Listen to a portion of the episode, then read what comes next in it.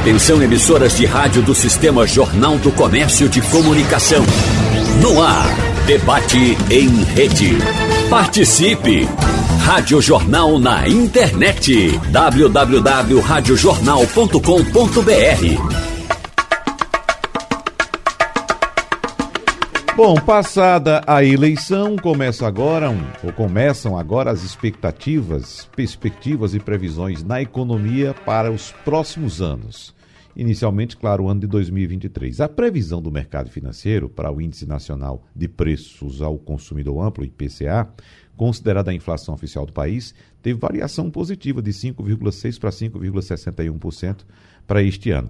É a primeira elevação na projeção após 17 semanas de redução consecutiva.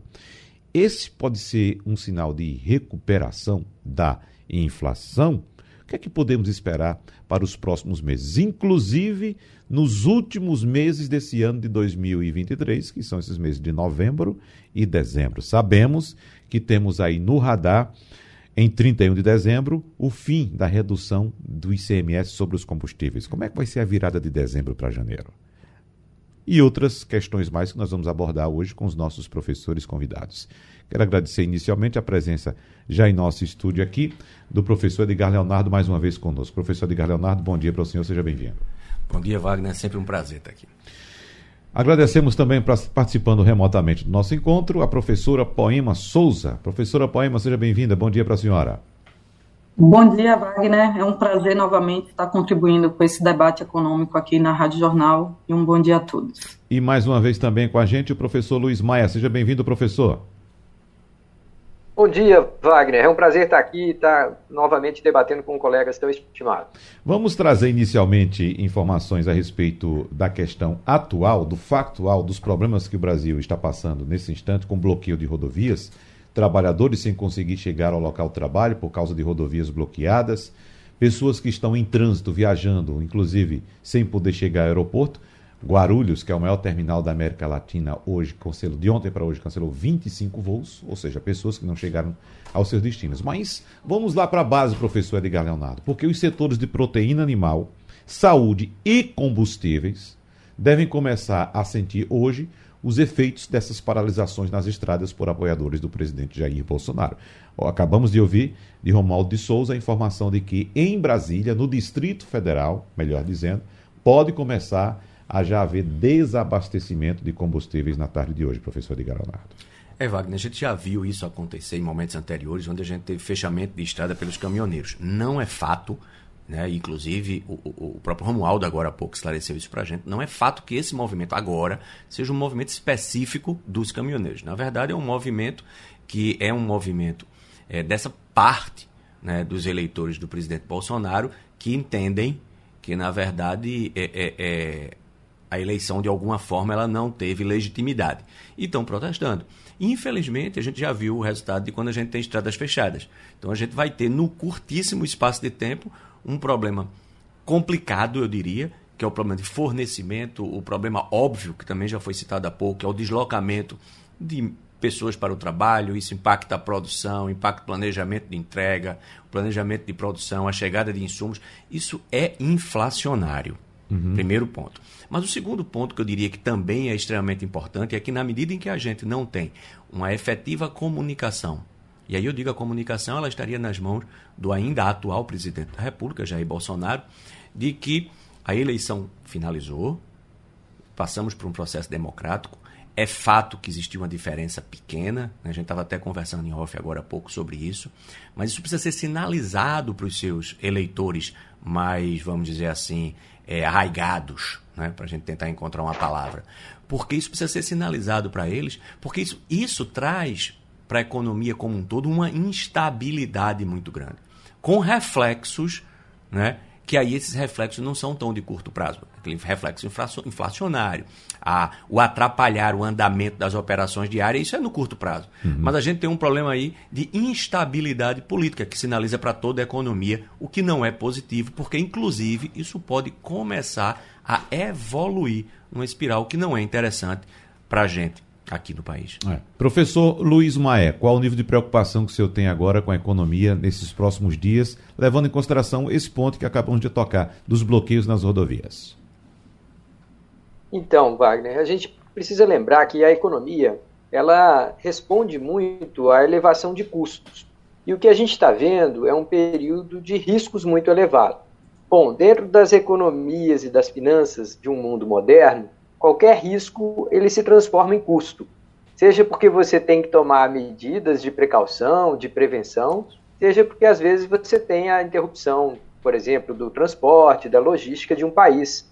Então a gente está tendo mais um choque de custos. Né? A economia do Brasil vem enfrentando fortíssimos choques que elevaram os custos de combustível, né, que transformaram a nossa produção aí um pouco mais onerosa durante muito tempo. E, infelizmente, a gente está vendo mais um pequeno choque de custo. A minha expectativa nesse momento ainda é que esse seja um fenômeno passageiro, de impacto apenas temporário. Então, se essa, essa confusão pós-eleição durar dois, três dias, eu acho que isso não vai ter um impacto muito significativo sobre inflação, crescimento, nem nada. Mas, obviamente, a gente espera que isso, esse seja o cenário, né? que seja apenas um tumulto passageiro. Uhum. E a senhora, professora Poema Souza, o que pensa? Oi, Wagner. Eu acho que essa situação, na verdade, precisa ser resolvida o quanto antes. Né? É péssimo para a democracia a gente ter um movimento desse tipo, que não reconhece a vitória de um presidente eleito né, dentro de um processo legítimo, democrático. Então, eu acho muito ruim para a sociedade brasileira. Como o professor Luiz Maia falou, isso pode acarretar em aumento de custos, uma pressão inflacionária né, de curtíssimo prazo. Porém, eu acho que o mais grave, Wagner, é que nossas instituições estão sendo testadas. Tá? Esse, para mim, é o pior efeito é uma medida de força contra as instituições brasileiras já consolidadas na democracia e isso acaba, portanto, gerando efeitos muito maiores. Eu acho que vão além da inflação.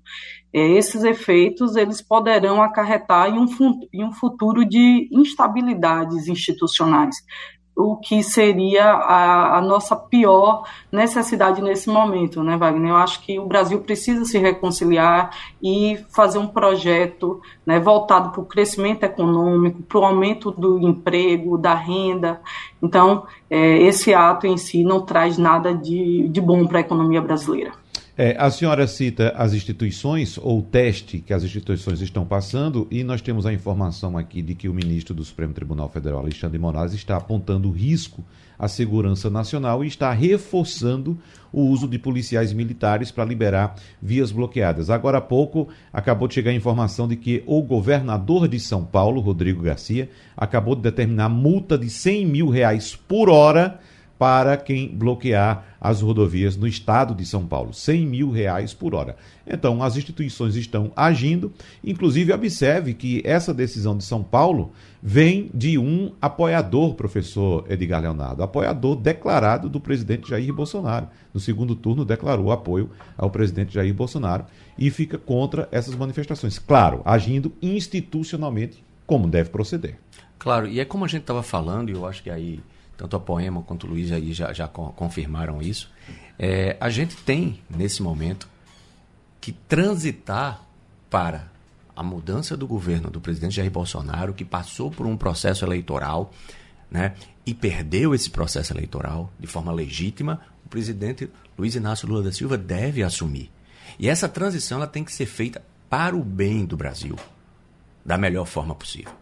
Né? A gente tem aí, como bem colocou o Luiz Maia, uma questão de custos, mas o que me preocupa mais, sim, é o que exatamente a professora Poema falou. É quando a gente tem agora um processo onde a gente não tem aceitação, e como eu falei anteriormente, por uma pequena parcela, digo, daqueles eleitores do atual presidente Jair Bolsonaro, porque não são todos. Né? Então, uma prova disso está aí.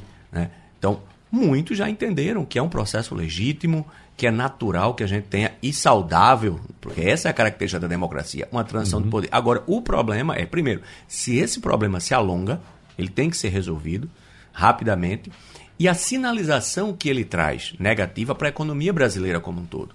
Porque, infelizmente, todos perdem no processo. Porque caso a gente não consiga resolver tudo isso, a gente está sinalizando exatamente o que a professora Poema colocou, uma fragilidade das nossas instituições democráticas. Né? Então, esse clima de tensão ele não traz nenhum benefício para a gente. E aí eu digo, Quando a gente tem as pressões de custo inflacionárias, que seriam pressões de mais curto prazo, claro que vão reverberar na economia, mas a gente tem aí sim um problema muito mais sério, que é, muito mais sério que é essa sinalização. Essa, uma economia que já tem um risco país que é elevado, tá certo? Uma economia que precisa se colocar mundialmente como uma economia segura para atrair investimentos, né? E, nesse momento, a gente não está sinalizando uhum. positivamente. Essa é a minha maior preocupação. E essa sinalização é importantíssima, né, professor Luiz Maia? Porque o mercado exatamente observa isso. O que é que vem pela frente, professor Luiz? É verdade. O mercado sempre trabalha com a perspectiva futura, né, de curto e de médio prazo. É, a gente observou, Wagner, que é, nos momentos logo em seguida da, da, do resultado das eleições, o presidente eleito Luiz Inácio Lula da Silva foi contactado por uma série de lideranças globais, líderes dos principais países do mundo, confirmando a disposição em reestabelecer ou reforçar o diálogo com o Brasil.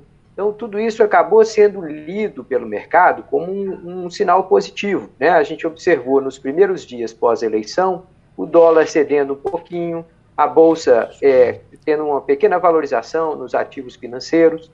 Então, existiu uma expectativa de que o Brasil vai entrar num período de maior tranquilidade, maior normalidade. É, essa surpresa né, com esses bloqueios de rodovias, eu acredito que seja algo passageiro. Mas você tem toda a razão, o mercado fica muito atento a isso para saber se, de fato, a gente vai conseguir reagir a esse pequeno desafio aí pós-eleitoral sem que isso tenha maiores consequências para o andamento normal uhum. da nossa democracia. Então, professora Poema, observe a movimentação do, do mercado ontem, por exemplo. Nós tivemos uma queda muito forte do dólar, né? Mas também tivemos quedas de ações de empresas públicas, como, por exemplo, Petrobras, o Banco do Brasil. Ou seja, o mercado observa. Se a gente tinha uma expectativa de privatização da Petrobras, e aí o mercado trabalha muito com especulação, né? Agora não tem mais, porque sabe que a política adotada nos governos do PT sempre foi mais favorável à proteção ou manutenção das empresas sob controle acionário do Estado. Então é assim que funciona. O mercado olha para frente e reage naquele momento, não é isso, professora? Com certeza, Wagner. E ontem, apesar de algumas ações de estatais caírem, o Ibovespa, que é o índice de Bolsa de Valores de São Paulo, fechou positivo. Né? É. O dólar caiu. Então, uhum. isso foi um bom sinal. Né? Embora a Petrobras seja a maior, o maior componente lá do Ibovespa, a gente conseguiu ainda assim superar essa tendência, né? Que foi vista pelo mercado como negativa nas estatais, mas na média a gente conseguiu projetar ontem uma reação muito positiva com o Ibovespa, o Ibovespa crescendo e o dólar caindo. Hoje de manhã, mesmo já com as manifestações que né, foram ganhando corpo ontem à noite e hoje de manhã aí, essa paralisação das rodovias, mesmo assim, na, de manhã cedo a gente já tinha uma valorização do dólar. Isso foi revertido agora. Eu estava uhum. até olhando aqui, há pouco agora virou. Né? E a bolsa ainda está se mantendo levemente positiva. Talvez chegue ao final do dia com essa tendência tendo é, passado né, para negativa. Não sei, até agora ainda está o Ibovespa crescendo. Agora há pouco eu estava dando uma olhada. Então, é. Wagner, é, uhum. é, importante que a gente é, consiga equilibrar né, o Brasil é que nossa população aceite os resultados das eleições e que o governo né, facilite essa transição democrática. Eu acho né, que o mundo olha para o Brasil com uma perspectiva muito favorável, positiva, como o professor Luiz Maia mencionou, né, pelas mensagens recebidas dos principais presidentes no mundo.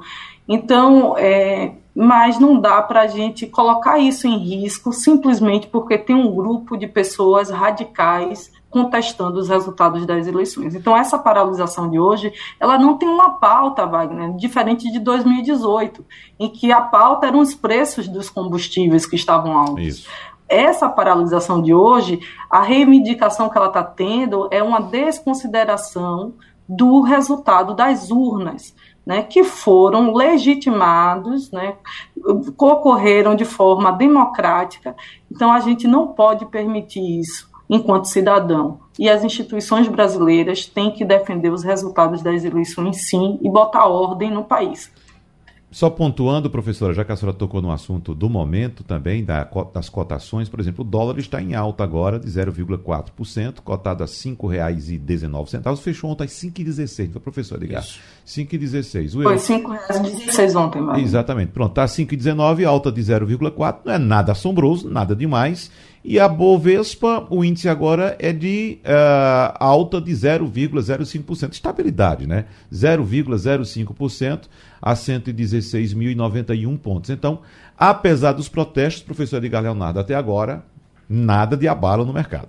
Com certeza, esse protesto, eu concordo com o professor Luiz Maia quando ele colocou, é algo pontual, não creio que vá se alongar, mas é preocupante sim, pela sinalização, né, pelos pontos que a professora Poema colocou e pela necessidade de que efetivamente essa pequena parcela, porque tenho certeza em afirmar, a gente vê aqui pelas imagens, a gente não tem uma população inteira na rua. A uhum. gente não tem lá é, os 58 milhões de votos que o presidente Jair Bolsonaro teve na rua. A gente vê uma pequena parcela da população, mas como você muito bem colocou, basta um caminhão para atrapalhar o trânsito. Ou então um caminhão como aquele que a televisão está mostrando agora. Veja só, o cidadão chegou com um caminhão caçamba, e agora e se deu barro. mal, viu? Se deu mal, porque ele começou a descarregar e o caminhão tombou.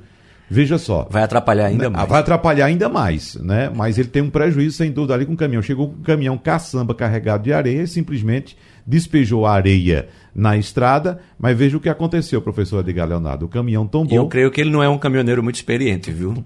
Pode ser também. pode ser que parar inclinado para levantar uma caçamba carregada, certamente tem algum problema aí de experiência com, com a manutenção desse equipamento, ou com o manuseio desse equipamento. Com certeza. Não é isso? Vamos agora falar um pouco a respeito das medidas que foram anunciadas este ano para, pelo governo federal. Claro, medidas com muito interesse nas eleições como, por exemplo, redução de carga tributária sobre os combustíveis, sobretudo a gasolina, o diesel praticamente se manteve estável, né, professor Edgar Leonardo? Caiu, mas não caiu tanto quanto foi a gasolina. Né? Exatamente. Né? E o diesel pesa muito no nosso cálculo de inflação por causa do transporte de alimentos e de produtos, né?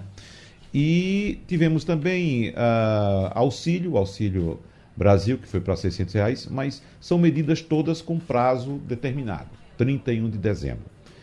Então, a partir de agora, o que é que o novo governo que vai assumir, professor Edgar Leonardo, pode fazer para manter esses benefícios uh, à disposição da população, com vistas a não termos um impacto muito grande na inflação do ano que vem?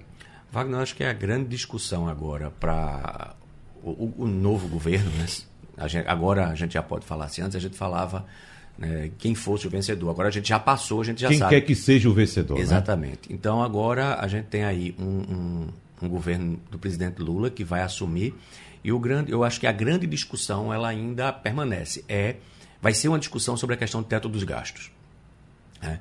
Porque efetivamente já, já saiu aí uma conversa de que eles vão pedir uma licença ao Congresso para poder estourar um pouco o teto dos gastos, além das medidas que, por exemplo, o, presidente Bolsonaro tomou, como Auxílio Brasil.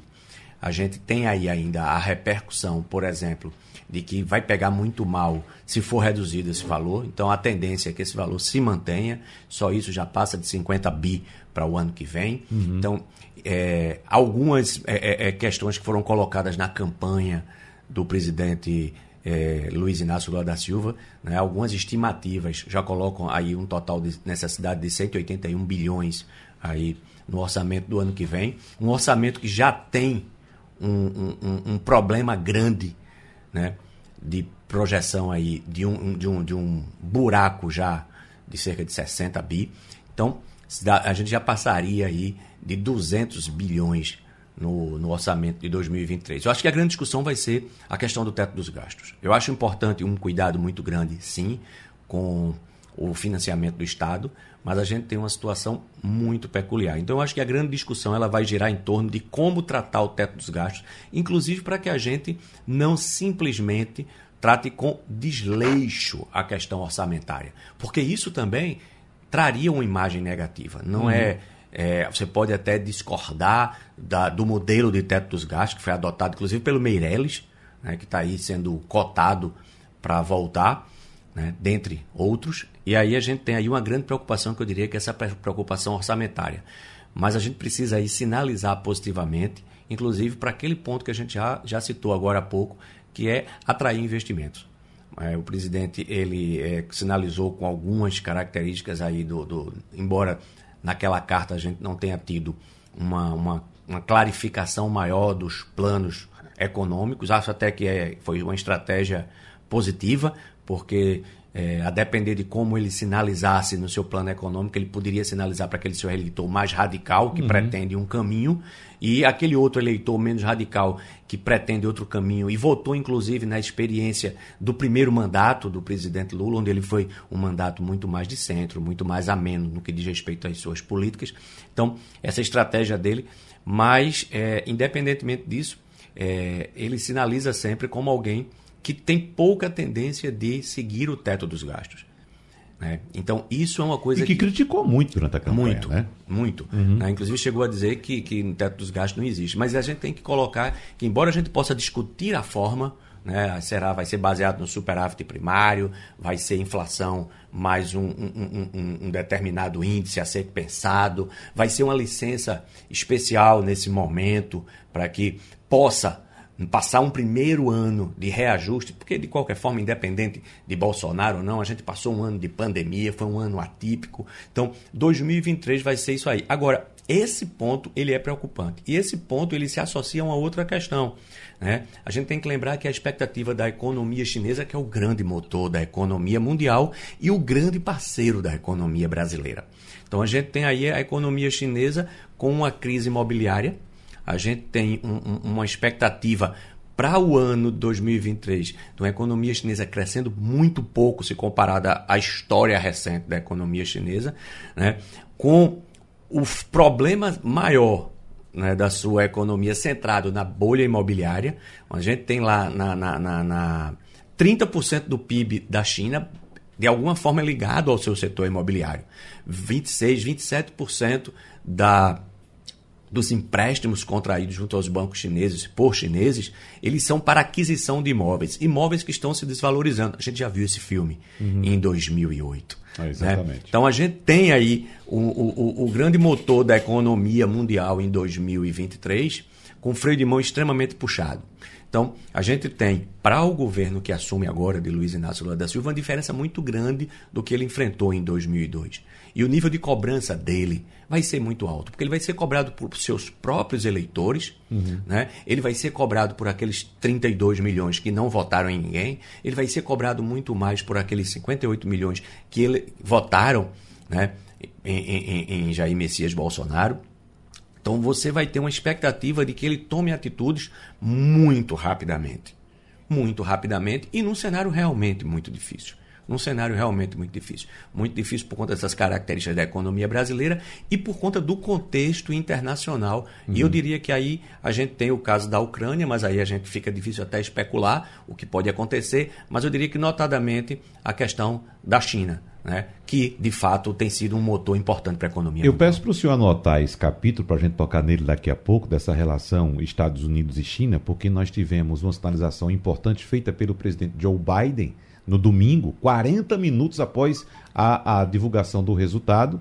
Não, não, foi nem a proclamação do resultado, né? Foi a, a, no momento em que o TSE disse: olha, aqui não tem mais jeito, está eleito, mesmo sem totalizar os votos, né? chegar aos 100%.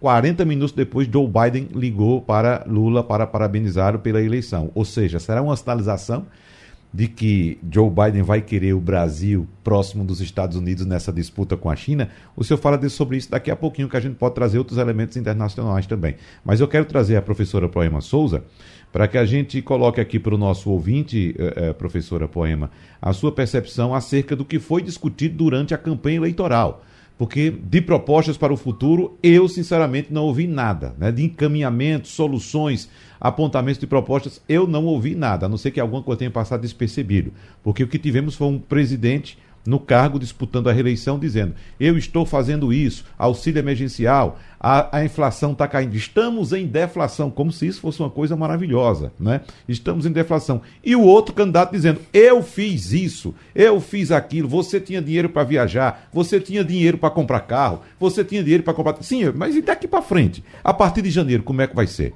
Professora Poema. É verdade, Wagner. Eu acho que durante né, toda essa campanha eleitoral faltou uma discussão mais detalhada das propostas de ambos os candidatos. E agora o candidato eleito, Lula, ele vai ter que realmente começar a negociar, né? Porque como o Edgar, o professor Edgar já mencionou, né, a questão do orçamento público e da dívida pública, ela é uma situação muito delicada para o Brasil. Né? A gente teve uma exceção para o aumento dessa PEC dos gastos, né? PEC dos auxílios, como alguns chamam, o PEC Quimicase, que foi uma autorização para se gastar, utilizando-se o argumento ainda do país estar em uma situação emergencial e, portanto, não fez parte né, do teto né, dos gastos. E isso permitiu que o, o, presidente Jair Bolsonaro aumentasse né, os auxílios, o Auxílio Brasil, o auxílio aos caminhoneiros, né, que agora em parte estão aí protestando, aos taxistas, Porém, a gente sabe que aquilo ali não, não viria no futuro, né? não estava garantido na lei, né? no projeto de lei orçamentária. Então, cabe agora ao presidente Lula ele ver e estudar esse orçamento público detalhadamente para conseguir cumprir né, uma das propostas, que foi a manutenção desse auxílio né, de 600 reais para as famílias pobres, e também cumprir parte de uma agenda que ele repetiu lá no passado, né, Wagner? Não sei se você percebeu, mas no, na, no último debate, né, ele enfatizou muito o programa Minha Casa Minha Vida, né? A, a, é, a, meta principal do governo Lula é combater a fome, a pobreza. Então, é, tem muito trabalho pela frente, principalmente em se tratando de uma economia que tem mais de 10 milhões de desempregados e 4 milhões de desalentados. Né? Então, é muito desafiador o cenário, porque, de um lado, nós temos necessidade de políticas públicas efetivas, de caráter social, e também a gente tem é, que respeitar a lei orçamentária. Né? Uhum. A, a, a regra do jogo. A gente não pode simplesmente aumentar os gastos públicos sem ter todo um compromisso né, com a economia brasileira no médio e longo prazo. Então, isso seria um sinal muito ruim do novo governo. E aí é, tem pouca margem de manobra. Vai haver muito diálogo com o Congresso Nacional, talvez aí para nesse no primeiro ano flexibilizar esse teto, como já foi mencionado aqui, mas de fato eu vejo uma situação bastante delicada para o presidente eleito ele conseguir colocar em prática o que ele falou em alguns momentos no debate, como, por exemplo, até a atualização da tabela de imposto de renda, né, Wagner? Exatamente. Porque durante o período eleitoral foi-se dito que vai, é, quem ganha até 5 mil reais vai ficar isento de IR. E a gente sabe que não é tão simples assim. O governo isentar quem ganha até 5 mil reais, ele abrir mão de uma receita que já é muito prevista, né? porque, na verdade, se você tiver em mente, é, esses 5 mil reais corresponde a mais de 90% da renda dos trabalhadores brasileiros, mais de 90% uhum. dos trabalhadores é, ganham até 5 mil reais. Então, é, a gente abrir mão de uma receita muito grande e qual será a contrapartida? Porque o governo precisa de arrecadação para ele poder implementar as políticas públicas né? porque senão o rombo, o déficit fiscal, que já foi bastante né, é, é, intensificado no, na pandemia, ele tende a aumentar ainda mais. E sem falar que nós pagamos um preço muito, muito alto por esse déficit, Wagner. É, a Selic, a 13,75%, ela é um custo muito alto da dívida pública brasileira nós sempre estivemos entre os países com as maiores taxas de juros do mundo, juros reais do mundo. E isso significa que, ao remunerar essas, esses títulos de dívida pública, a gente está comprometendo as políticas futuras também e abrindo mão de recursos para melhorar a saúde, a educação. Então, veja, é, o que é que eu só resumindo? O governo vai se endividar a um custo alto e isso vai comprometer, inclusive, a capacidade dele de fazer política no futuro. Então, uhum. precisa-se ter um equilíbrio. Uma estratégia mais favorável que eu vejo é realmente a economia entrando em um novo processo de crescimento econômico. Esse, sim, gera uma arrecadação sem estar vinculado a despesas financeiras. Não é? A gente voltar a crescer a economia, voltar a crescer e incluindo as pessoas, gerando massa salarial para que essas pessoas, que a gente sabe sabe que no PIB correspondem às despesas das famílias, mais de 64% do PIB, ele volte a estimular de uma forma sustentável, no sentido de um crescimento é, mais duradouro até. Uhum. Essa renúncia de. Uh, essa redução ou a mudança na alíquota da, do, do, imposto de renda de 5 mil reais né, para 5 mil reais representa uma renúncia, segundo o professor Edgar Leonardo, de 22 bilhões de reais da arrecadação. É bom lembrar que durante a campanha, quando Lula lançou essa proposta de 5 mil reais de isenção para o imposto de renda, Jair Bolsonaro correu e apresentou outra de 6. é? Então, ó, é, a, professor Luiz Maia, esse saco de dinheiro não tem fundo no Brasil? Pois é, Wagner, são os excessos de uma campanha muito pouco informativa, né? Como você bem disse, a gente viu muito pouca proposta calcada né, na boa teoria econômica, na análise cuidadosa dos indicadores. A gente viu muito essas promessas, boa parte delas a gente sabe que não vão ser cumpridas. Eu queria adicionar a esse painel que os colegas já trouxeram aqui dois outros elementos que eu acho que também vão ser muito importantes, tanto para esse final de ano como para o ano de 2023. Um deles é a questão monetária, né? a inflação. A nossa inflação ainda está girando a um patamar relativamente alto, né? A gente não vai conseguir cumprir a meta do Banco Central esse ano, né? ainda que ela já tenha sido pior no, nos meses anteriores. Ela vem cedendo lentamente, mas ela ainda está num patamar relativamente elevado. E isso vai exigir aquela atenção do Banco Central, né, de manter a taxa de juros alta, a taxa Selic, que a professora Poema acabou de mencionar. Mas a gente tem, por outro lado, uma promessa de campanha de que vai ter um monte de linhas de crédito. Eu vou criar é, revisão, é, anistia de certos é, endividamentos, eu vou criar linhas de crédito para isso, para aquele setor, para este setor. Então, essas duas coisas elas não batem a gente precisa ter, digamos assim, os dois lados da esplanada do Ministério é, remando para o mesmo lado.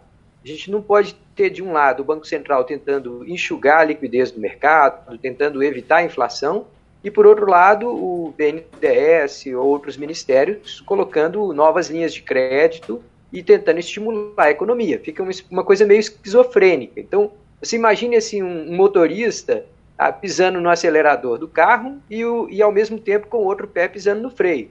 Então não faz muito sentido, a economia não sai do lugar dessa forma. Então é, vai, vai ter que se buscar aí uma consistência dessas ações. Uhum. E o outro ponto é a gestão de uma coalizão política tão ampla igual a gente está vendo. Né?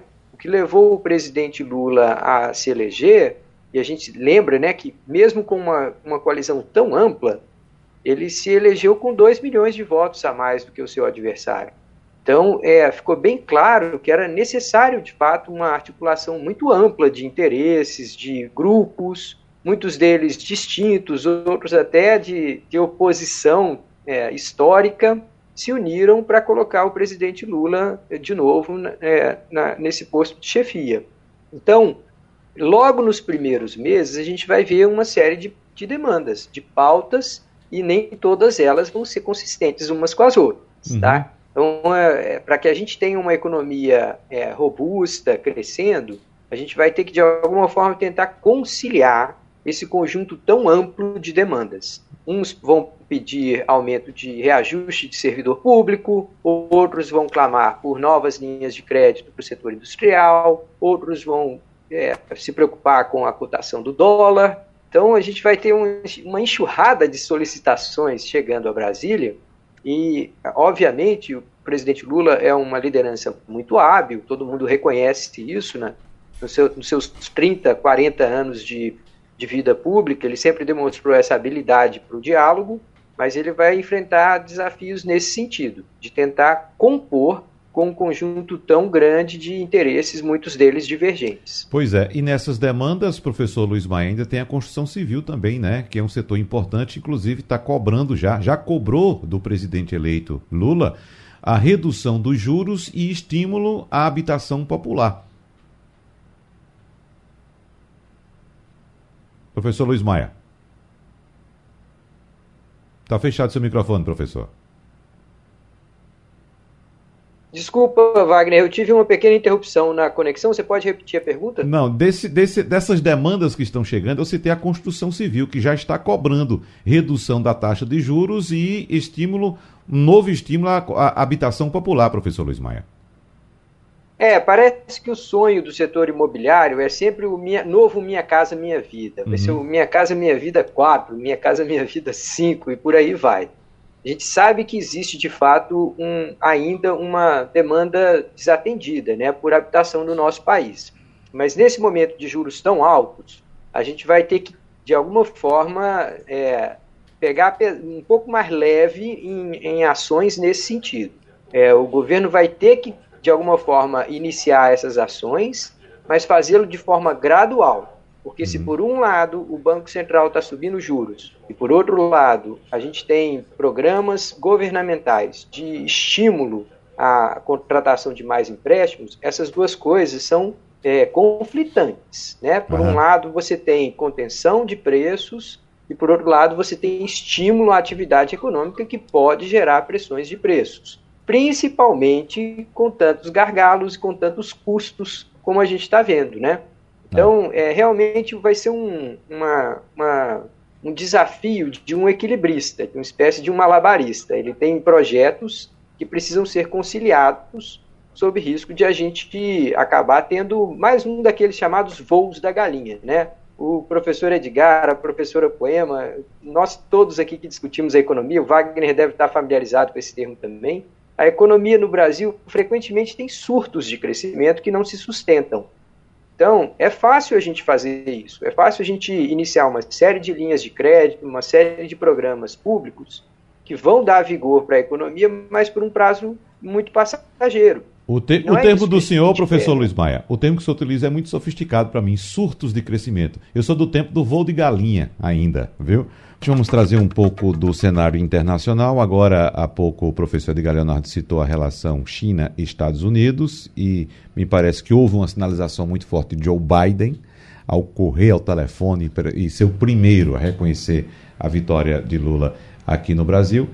E o que é que a gente tem mais nesse cenário? Além dessa tensão, dessa relação tensa entre Estados Unidos e China, professor Edgar Leonardo, temos também um cenário de guerra ainda, imprevisível. Olha, é, eu acho que quando Biden sinaliza positivamente para Lula, acho que tem que ser, isso tem que ser observado de uma maneira mais ampla.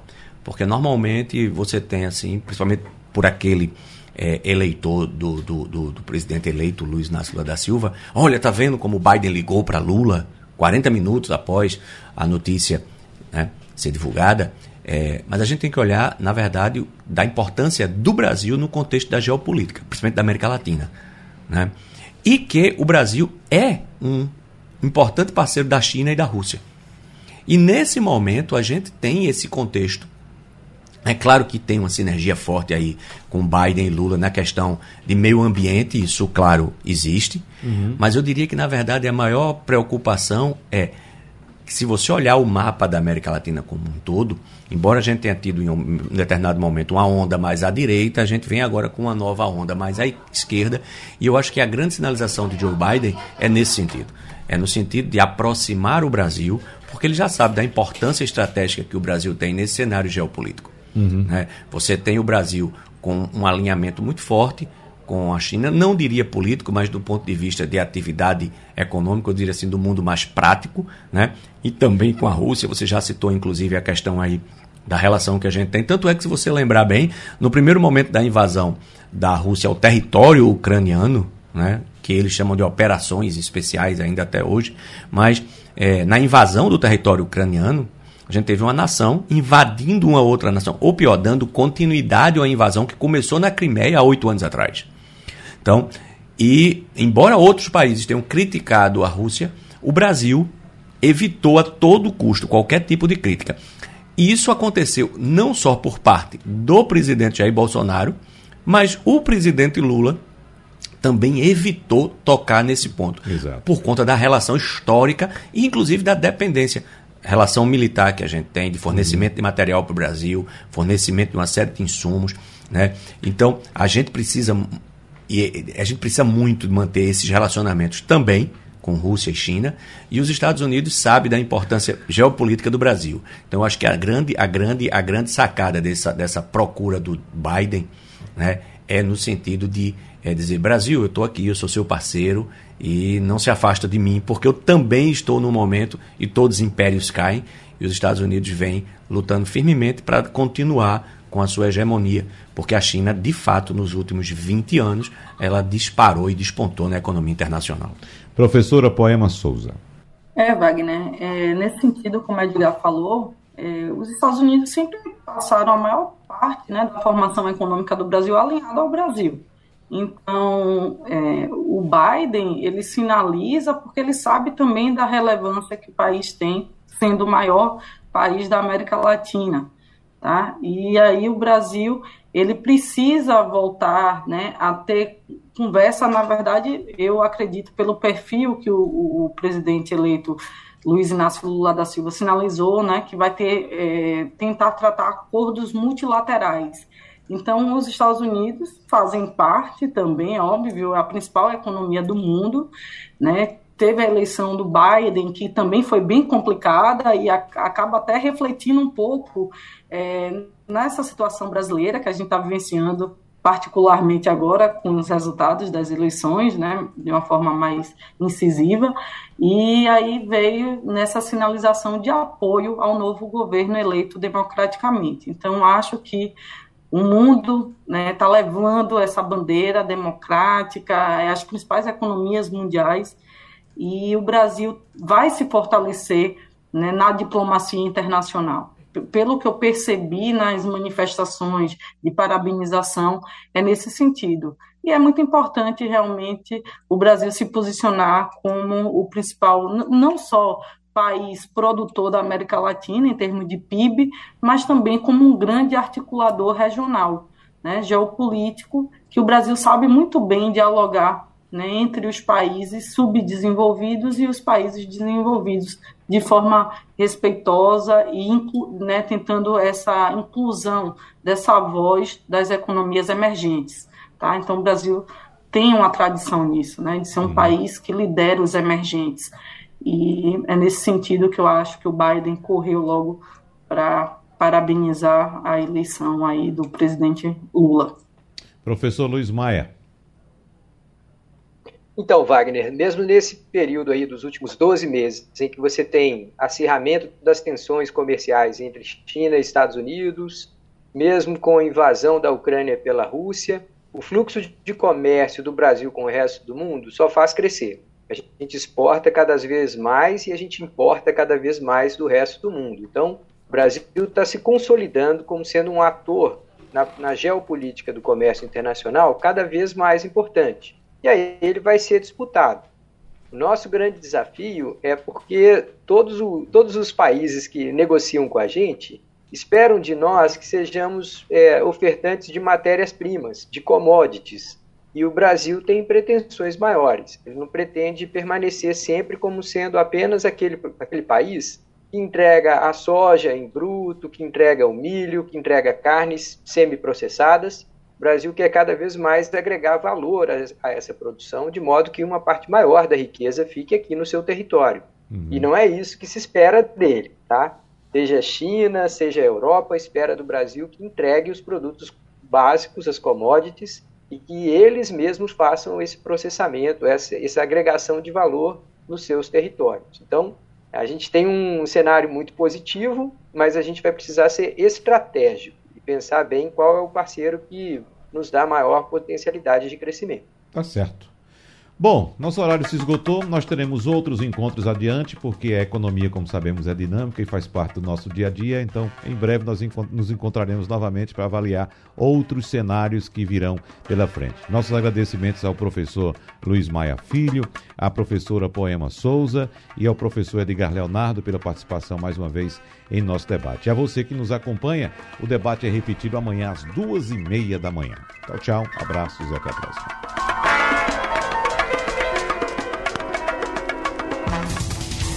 Sugestão ou comentário sobre o programa que você acaba de ouvir, envie para o nosso WhatsApp 99147 8520.